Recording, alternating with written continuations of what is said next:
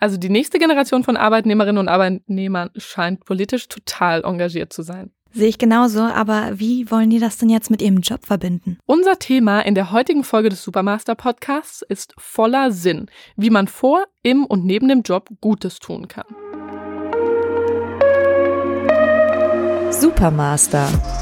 Vom Hörsaal in den Job. Ein Wirtschaftswoche-Podcast mit Lena Bujak, Jan Guldner und Mareike Müller. Herzlich willkommen. Wir wollen euch helfen auf dem Weg vom Hörsaal in den Job. Mein Name ist Mareike Müller, ich bin Volontärin beim Handelsblatt und bei der Wirtschaftswoche. Ich bin Lena Bujak und ich bin ebenfalls Volontärin beim Handelsblatt und der Wirtschaftswoche. In den letzten Wochen haben wir hier im Podcast ja viel darüber gesprochen, wie du rausfindest, wer du bist, was für Interessen du hast, welches Arbeitsumfeld gut zu dir passt und wie du Arbeitgeber auf dich aufmerksam machen kannst. Jetzt habt ihr da draußen auf jeden Fall mal die Basics schon durchblickt. Dazu also erstmal herzlichen Glückwunsch. Ja, gratulieren kann man dazu wirklich. Wenn ihr es erstmal geschafft habt, euch über diese Dinge Gedanken zu machen und euch da irgendwie zu positionieren. Vielleicht habt ihr euch ja sogar schon mal so weit inspirieren lassen, dass ihr die eine oder andere Entscheidung getroffen habt oder Lust bekommen habt, was Neues auszuprobieren. Und eine ganz zentrale Erkenntnis zieht sich bisher durch fast alle Folgen. Und die ist, lebe deinen Traum oder finde deine Leidenschaft ist heutzutage gar nicht mehr der Leitsatz Nummer eins der Karrierecoaches. Wir haben ja mit vielen Beratern und Beraterinnen gesprochen. Stattdessen raten die eher, finde besser mal heraus, worin du richtig gut bist. Aber Lena, jetzt mal Hand aufs Herz. Wenn du auf dem Sterbebett liegst, wirst du dir dann denken, richtig geiles Leben. Im Job habe ich immer das gemacht, worin ich richtig gut war. Ja, du bist richtig philosophisch, ich merke schon. Gute Frage. Also Arbeit ist ja irgendwie, wie man immer so schön sagt, auch irgendwo nur das halbe Leben. Da wäre noch Familie, da wären Hobbys, die halt auch irgendwie zum Erfolg dazugehören. Ne? Also ich definiere mich ja nicht nur über den Erfolg auf der Arbeit, sondern generell auch in meinem Privatleben. Auf der anderen Seite verbringen wir so viel Zeit auf der Arbeit, da wäre es ja irgendwie schon gut, wenn man das auch macht, was man äh, sinnvoll findet. Ich glaube, das ist vielen jungen Leuten heutzutage sehr wichtig. Ja, da bin ich ganz mit dir einer Meinung. Und ich bin da über eine spannende Zahl gestolpert bei der Recherche. Und zwar über eine Umfrage, die 2018 im Harvard Business Review, ähm, also so einer recht renommierten Zeitschrift, erschienen ist. Und die haben US-Amerikaner mal befragt, wie wichtig ist euch denn der Sinn in der Karriere? Und was ich total spannend fand, neun von zehn Teilnehmern haben gesagt, dass sie auf einen Teil ihres Gehalts verzichten würden, damit ihre Arbeit mehr Sinn hat. Das sagt man aber auch irgendwie ziemlich leicht dahin, oder? ja, und ich glaube, das sagt man vielleicht auch einfach gerne, um irgendwie gut und philanthropisch und nächstenliebend auszusehen. Und ich glaube, man sagt es auch noch lieber, wenn man eh genug Geld hat und mhm. wenn man nicht ganz so prekär beschäftigt ist. Aber ich habe dann ein bisschen weiter gelesen. Eine Kollegin von uns von der Wirtschaftswoche hat diese Studie mal aufbereitet und je weiter ich gelesen habe, desto mehr hat mich das doch noch überzeugt. Es wird nämlich dann ganz pragmatisch. Die Forscher haben nämlich auch gefragt, auf wie viel Geld würdet ihr denn verzichten, damit das Ganze echt Sinn hat. Jetzt bin ich gespannt. Achtung, es sind 23 Prozent. 23 Prozent. Ja. Lena, du hast dich auch auf deutschen Jobportalen mal umgeschaut. Ist das hier in Deutschland dann eigentlich ähnlich? Du hast ja gerade gemerkt, dass ich selbst ziemlich schockiert von dieser Tatsache war. Aber es ist tatsächlich in Deutschland nicht komplett anders, muss ich zugeben. Eine Good Jobs User-Umfrage hat nämlich letztes Jahr ergeben, dass 93 Prozent der Jobsuchenden auf dieser Plattform mit ihrem Job etwas Nachhaltiges bewirken und einen positiven Impact schaffen wollen.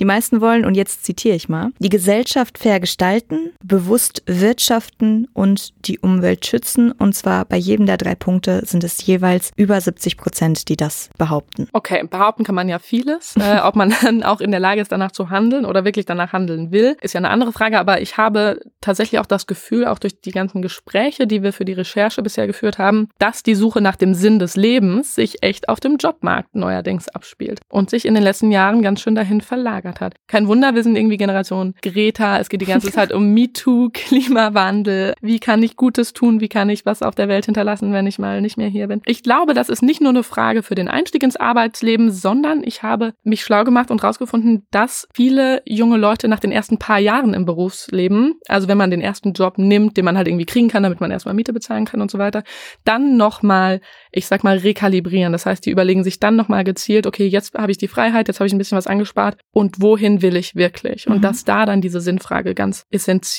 wird. Lena, wie sieht's bei dir aus? Hast du selbst auch den Anspruch, mit deinem Job Gutes zu tun? Ich finde, Gutes tun ist immer so sehr hoch gegriffen. Ähm, ich würde es vielleicht umformulieren und sagen, ich möchte Verantwortung mit meinem Job übernehmen. Und ich glaube, als Journalist, als Journalistin tut man das auf jeden Fall auch. Also wir haben eine gewisse gesellschaftliche Verantwortung. Ja, da muss man auch erstmal lernen, mit umzugehen. Also es gibt eine Gruppe, die darauf spezialisiert ist, genau diese Frage herauszufinden. Und es gibt eine Website, wo du deinen Job sozusagen eingeben kannst oder nach deinem Job suchen kannst und dann siehst, unter welchen Umständen du damit Gutes tust. Man tut nämlich nicht mit jedem Job gleich viel Gutes und verschiedene Leute, also du und ich, tun vielleicht im Journalismus im gleichen Job unterschiedlich viel Gutes in unterschiedlichen Bereichen. Und diese Gruppe, die eben darauf spezialisiert ist, die nennen sich die effektiven Altruisten. Die möchten möglichst effektiv mit der besten Nutzung der Zeit und Ressourcen, die sie haben, möglichst viel Gutes für andere tun, also die Nächstenliebe. Der erste Schritt darin ist erstmal rauszufinden, wie man anderen so gut wie möglich helfen kann. Und zwar darüber, dass man erstmal sagt, das sind die größten Probleme. Wenn wir die lösen, dann geht es der Menschheit insgesamt. Und basierend auf diesen Erkenntnissen, wenn man dann weiß, das sind die größten Probleme, ergreifen diese effektiven Altruisten dann Maßnahmen und passen auch die eigene Jobwahl an. Das klingt ja schon so ein bisschen wie so ein richtiger Forschungszweig. Ich würde mal sagen, gut, dass die das machen, dann müssen wir es nämlich nicht mehr tun, ne? Ja, das äh, dachte ich mir auch. Und was noch viel besser ist und dich auch sicher freuen wird, die haben eine Karriereberatung. Also sagen wir mal so, ich äh, war ein bisschen nervös, als ich mich der Sache unterzogen habe, aber ich dachte, man muss das jetzt mal an Selbsttest angehen. Lena, ich würde sagen, wir machen hier jetzt mal einen kleinen Test. Also, ich habe mit einem Menschen gesprochen, der im Sinne der effektiven Altruisten für eine Berliner Institution junge Leute in der Karrierewahl berät. Und bevor man ihn trifft, muss man vier Fragen beantworten. Mhm. Und ich würde sagen, wir gehen die mal durch. Okay. Alles klar. Also, erste Frage. Persönlicher Fit. Lena, für welche Jobs denkst du, bist du am besten geeignet? Ja, also da ich eigentlich schon seit ich schreiben kann, ähm, auch immer geschrieben habe, sei es jetzt kreativ oder ähm, ja journalistisch eben, würde ich tatsächlich mal den Journalismus anführen hier. Sei es jetzt beim Radio, sei es jetzt ähm, Print, das lasse ich mir mal offen. Also gut, deine Skills passen da ja richtig zu dem, was du schon machst. Dann geht es weiter. Frage zwei: die Priorisierung. Was denkst du, sind die dringendsten Probleme, die auf der Welt gelöst werden müssen? Ich würde es, glaube ich, mal als Schubladendenken bezeichnen. Ich kriege nämlich immer ein bisschen äh, Aggression, wenn ich neuerdings Facebook öffne. Da reichen mir schon zwei Minuten und da muss ich es ganz schnell wieder schließen, wenn ich sehe, ähm, dass Leute einfach jedes schlechte Verhalten irgendwelchen Gruppen zuordnen, sei es jetzt Nationalitäten oder auch Geschlechtern, wie auch immer. Und ich glaube, dass aus diesem Schubladendenken viele größere Probleme entstehen. Deswegen sage ich nicht, ähm, wir müssen den Weltfrieden herstellen, sondern wir müssen das Schubladendenken irgendwie verhindern. Ja, ich glaube, da sprichst du was an, was echt sehr viele Leute auch umtreibt. Dann die dritte Frage. Welche Karriereoptionen hast du zurzeit? Durch das Volontariat hier im Haus und ähm, mein Studium, was ich dann im nächsten Jahr auch abschließen werde, habe ich ja eine abgeschlossene Ausbildung und ein abgeschlossenes Studium und habe schon viel Berufserfahrung sammeln können. Deswegen glaube ich, dass ich sowohl in der Wirtschaft als auch in der Medienlandschaft sehr gute Karriereoptionen habe. Was ich mir jetzt nicht zutrauen würde, wäre irgendwie äh, mich selbstständig zu machen. Alles klar. Und da kommen wir auch schon zur vierten Frage. Das ist der perfekte Übergang. Was sind die größten Unsicherheiten? Unsicherheiten? Was könnte deine Optionen schmälern? Gerade so in Zeiten der Digitalisierung, wie man immer so schön sagt, ähm, ist natürlich in der Medienlandschaft einiges, ähm, passiert da gerade einiges. Das heißt, Print verschwindet immer mehr, wandelt sich ins Digitale um und wenn man da nicht bereit ist, irgendwie mitzuziehen ähm, und sich da weiterbildet, hat man schon ein Problem. Ja, werde ich auch direkt ganz nervös, wenn du das ansprichst. Das ist jetzt nicht ganz so wie beim Berufswahltest in der Bravo oder beim Arbeitsamt, Lena, oder? Nee, das stimmt. Damals wurde mir gesagt, ich solle doch Glasbläserin werden. okay, da hast du ja echt einen anderen Weg eingeschlagen als der, der dir damals geraten wurde. Definitiv. Also, für euch da draußen, falls es jemanden gibt, der mal beim Arbeitsamt diesen Test gemacht hat und jetzt tatsächlich diese Karriere verfolgt und oh, das ja. auch noch als Traumjob bezeichnet, bitte meldet euch bei uns, weil wir hätten riesengroße Lust, dieses eine Individuum mal zu finden. Den würde ich auch gern sprechen. Aber Spaß beiseite, Lena. Ich habe mal mit einem Vertreter der Gruppe von effektiven Altruisten gesprochen und zwar mit Manuel Allgeier und der arbeitet in Berlin für eine Initiative, die nennt sich 80.000 Hours, also 80.000 Stunden. Du kennst die Initiative auch, oder? Ja, genau, weil du mir letztens davon erzählt hast, ehrlicherweise. Deswegen habe ich mich mal schlau gemacht und hinter 80.000 Hours steckt am Anfang mal eine Gruppe von jungen Absolventen der Universität Oxford. Die haben sich nach ihrem Abschluss einfach gefragt, wie kann ich mit meiner begrenzten Zeit auf dieser Welt und im Arbeitsleben am meisten Gutes tun? Also genau die Frage, die wir uns hier auch heute stellen. Die haben ausgerechnet, wir alle verbringen im Schnitt circa 80.000 Stunden unseres Lebens auf der Arbeit. Daher der Name.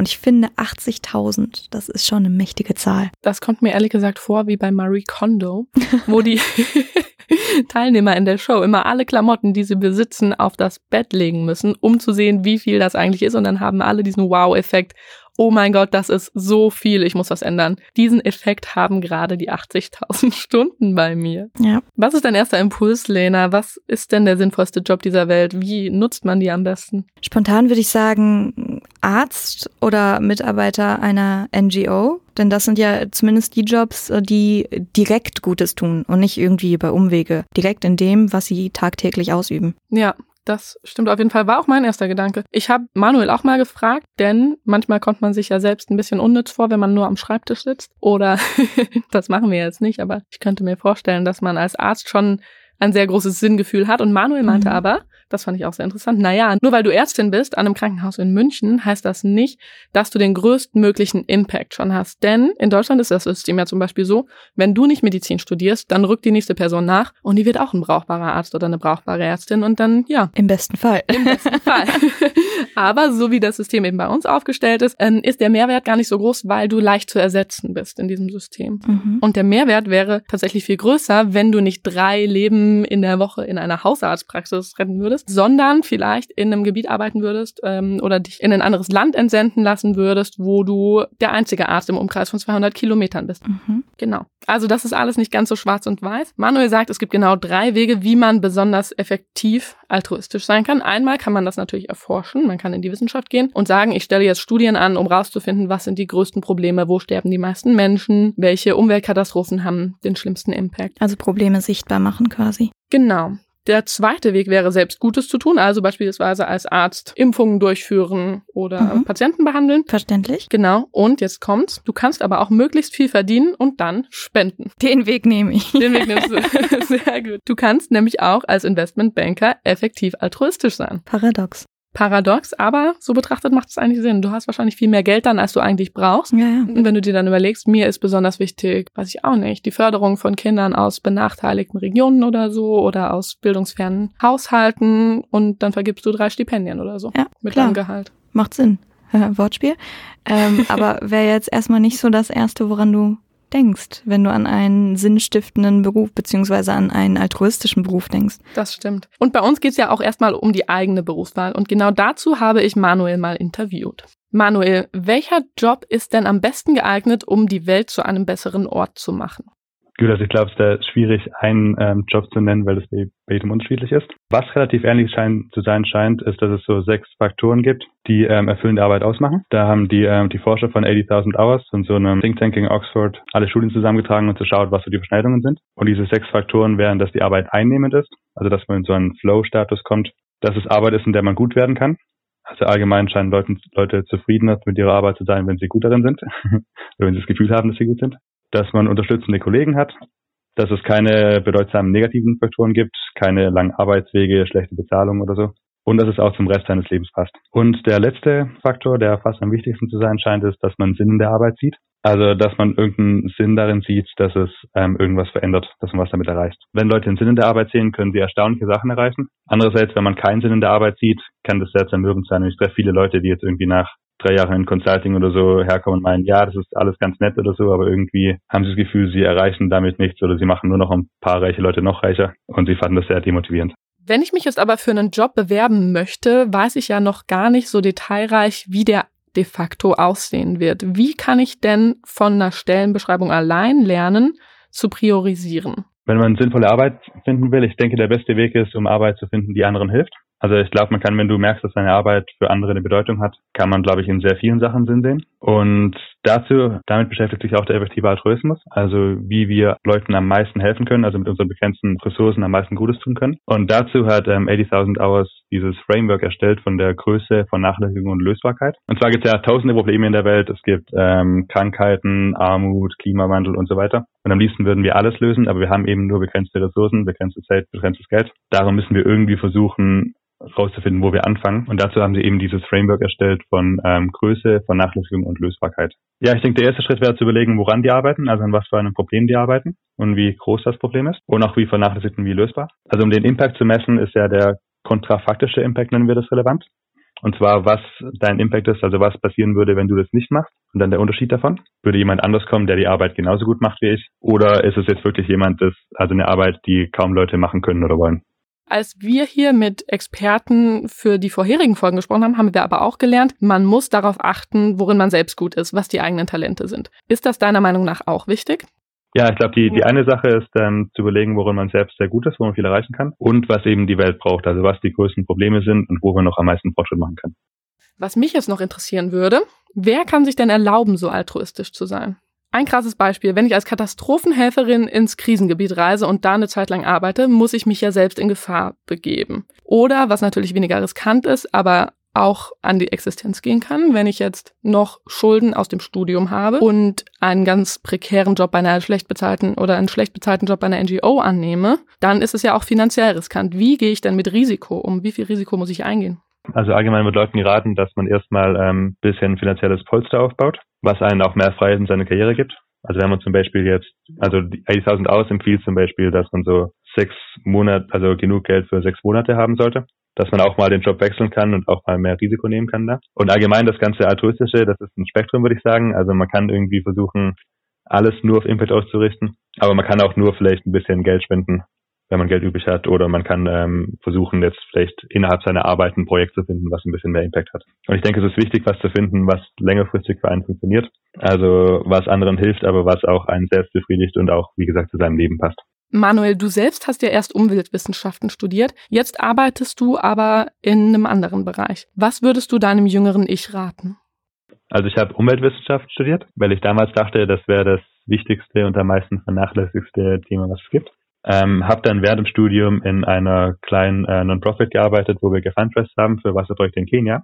Und sie haben mich dann auch irgendwann gefragt, ähm, wie viel wir damit erreichen, also ob wir wirklich die, ob Wasserknappheit das größte Problem in Kenia ist, ob wir die beste Organisation unterstützen und ob wir auch am besten fundraisen, also ob es vielleicht andere Wege gibt, wo wir mehr fundraisen könnten. Und bin dann eben so auf effektiven Altruismus gekommen und wollte ursprünglich in Wassermanagement arbeiten, aber hatte schon ein bisschen Zweifel, weil ich dachte, okay, das ist zwar immer noch ein Problem für viele Menschen, aber es wird immer besser. Und wenn man daran arbeitet, arbeitet man meistens an kleinen Projekten. Also es gibt wenig, wo man mit seiner eigenen Arbeit sehr viel bewegen kann. Und habe dann nochmal repriorisiert und bin eben auf Community Building gekommen, weil ich da durch diese Non-Profit schon Erfahrung darin hatte. Also ich glaube, ich habe mich relativ schnell auf Umweltwissenschaften festgelegt und ich habe andere Optionen, wie zum Beispiel VWL, relativ früh ausgeschlossen, weil ich damals dachte, da geht es nur darum, Profit zu maximieren. Ähm, ich habe es mir einfach nicht gut genug angeschaut und ich glaube, ich hätte, wenn ich jetzt nochmal überlegen würde, wäre wahrscheinlich VWL sogar das Sinnvollste gewesen. Und ich glaube, ich hätte mir einfach mehr verschiedene Optionen überlegen können. Und ich glaube, ich hätte eher längerfristig denken können. Also überlegen, wie, ich wirklich ähm, langfristig am meisten erreichen kann und was mich langfristig interessiert und nicht, was jetzt gerade in dem Moment meine Leidenschaft ist oder was ich jetzt gerade am spannendsten finde. Also es kann sein, dass das, was man jetzt gerade am spannendsten findet, auch längerfristig sinnvoll ist. Aber es gibt so einige Sachen, die ähm, längerfristig, glaube ich, sinnvoller gewesen wären.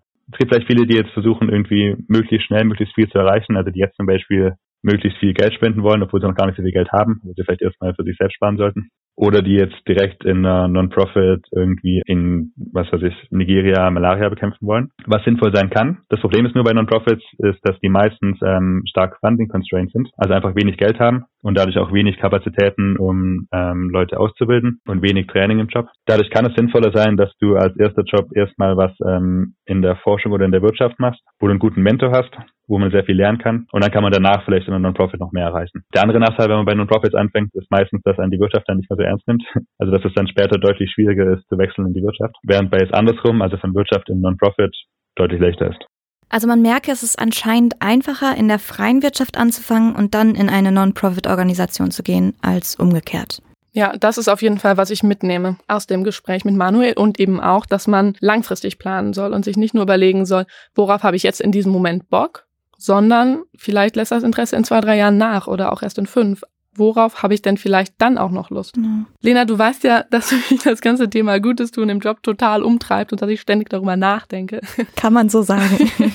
und immer überlege, ist das richtig, ist das falsch, wie kann man das noch besser machen, wo hat man den besten Impact? Und wir beide kennen uns ja auch schon eine ganze Weile. Ähm, was ich an dir immer total bewundere, ist, dass du ja einen sehr langfristigen Blick auf die Dinge hast und da finde ich immer auch sehr wohl überlegte, ausgereifte Entscheidungen triffst. Deswegen würde ich dich jetzt gerne mal um deine Einschätzung bitten. Wie kann ich denn, ich sag mal, langfristig investieren, um Entscheidungen zu treffen, bei denen ich auch in zehn Jahren noch überzeugt bin, ich tue was Gutes? Ja, du hast es ja eigentlich schon angesprochen. Investieren ist dann nämlich ein gutes Stichwort. Investiere in dich und deine Zukunft. Wie kann man das machen? Bilde dich weiter. Ja, schärfe deine Fähigkeiten, ähm, schärfe aber auch dein Netzwerk. Also triff Leute, halte Kontakt, schau, wer dich irgendwie weiterbringen kann und wen du auch weiterbringen kannst. Denn das ist immer ein Geben und Nehmen, aber da sprechen wir auch noch in einer der nächsten Folgen drüber. Du solltest auf jeden Fall darauf achten, deine Referenzen irgendwie zu erweitern, äh, damit du einfach attraktiv auch bist für alle möglichen Arbeitgeber und dir deine Türen offen hältst. Das ist der eine Punkt. Der andere ist natürlich,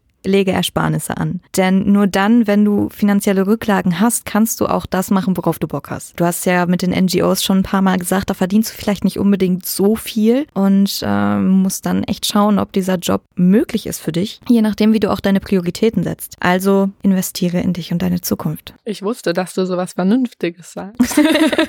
Aber du hast natürlich recht. Das sieht Manuel übrigens genauso. Und ich habe ihn mal gefragt, wenn man im Studium ist, klar, da hat man irgendwie Zeit nebenher zu schauen, da hat man auch Zeit, ein Praktikum vielleicht mal einzuschieben oder so im Berufsleben. Ich könnte mich jetzt schwer hier abmelden und sagen, du, ich würde gerne mal zwei Wochen woanders arbeiten und einfach mal reinschauen.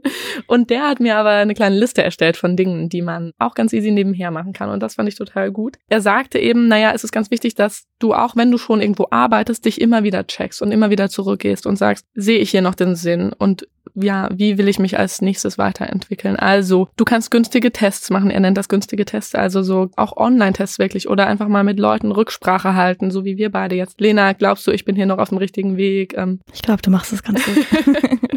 das beruhigt mich.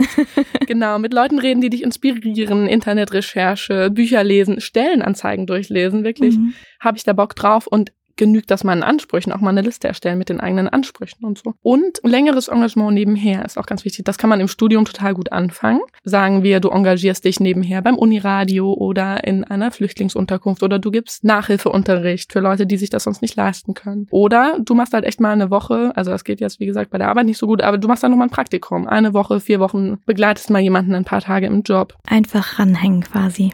Genau. Zum Glück gibt's da ja auch irgendwie eine ganze Reihe von Stellenbörsen, die sich genau darauf spezialisieren, also Jobs für dich zu finden, ähm, beziehungsweise dir Jobs vorzuschlagen, wo man eben Gutes tun kann und seinen Sinn stiften kann. Die Plattform Good Jobs zum Beispiel steht unter dem Motto, finde deinen nachhaltigen Job, der die Welt verbessert und zu dir passt. Über diese Plattform haben wir gerade in der Studie schon mal kurz gesprochen. Die Macher unterscheiden da in Good Jobs und in Good Companies. Was sind denn jetzt Good Companies?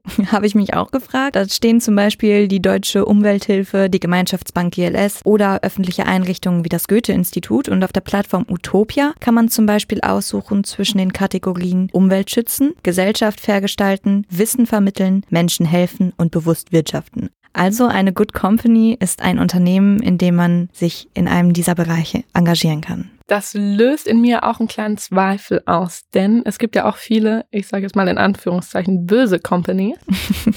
Chemie, Waffen, Tabak, die ganz viel Geld reinstecken, mhm. um zu sagen, wir machen tolle Bildungsprojekte, wir machen ganz wunderbare Gesundheitsprojekte und wir retten noch den Regenwald in äh, Brasilien. Gehört das dann auch zu den Good Company? Das ist natürlich die andere Seite der Medaille und ähm, da greift auch wieder der Punkt, dass gut, dieses Wort, dass das natürlich auch immer ein bisschen subjektiv ist, ja. Wenn du den Leuten, die dort in diesen Unternehmen, die du gerade genannt hast, die dort arbeiten, wenn du denen sagst, ey, eure Firma die ist total böse. Da werden die dir auch einen Vogel zeigen. Aber im allgemeinen Verständnis gehören die natürlich nicht zu den Good Companies, weil sie einfach nicht diesen größeren ähm, gesellschaftlichen, ethischen Sinn stiften. Ich finde das irgendwie total spannend, weil wenn man diesen Gedanken annimmt und sagt, jeder macht jetzt einen Job, der Gutes tut für die Welt, der altruistisch motiviert ist, geht das ja auch ganz klar in die Richtung, du musst definieren, was für dich Sinn ergibt und was deiner Meinung nach die Welt Genau. besser macht. Jetzt gibt es ja sehr viele Leute auf der Welt, mit denen ich diskutiere und sage, dein Verständnis von gut widerspricht total meinem eigenen Verständnis von gut. Haben wir dann nicht so eine, ich sag mal, kommt da nicht eine Pattsituation raus, bei der dann jeder das macht, was er oder sie für richtig hält und am Ende